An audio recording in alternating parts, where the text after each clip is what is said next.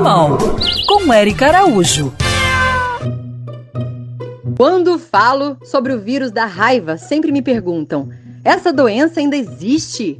Sim, existe e os casos vêm aumentando. Até metade deste ano, duas pessoas se infectaram e morreram, porque a raiva é um vírus mortal, não tem cura e ataca os mamíferos, animais e pessoas, afetando o sistema nervoso central.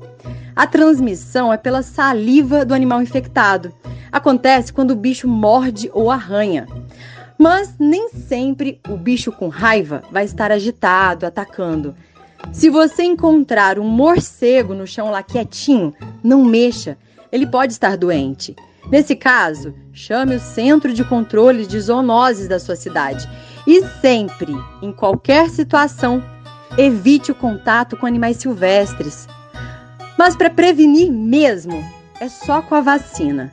Por isso a importância da campanha de vacinação antirrábica. E já veja aí na sua cidade a data, quando é que vai acontecer.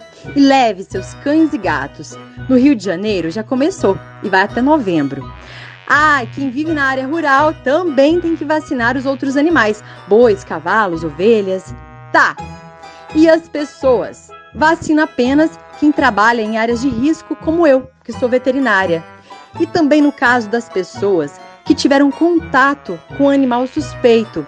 Nesse caso, corre logo para o hospital para tomar vacina e o soro.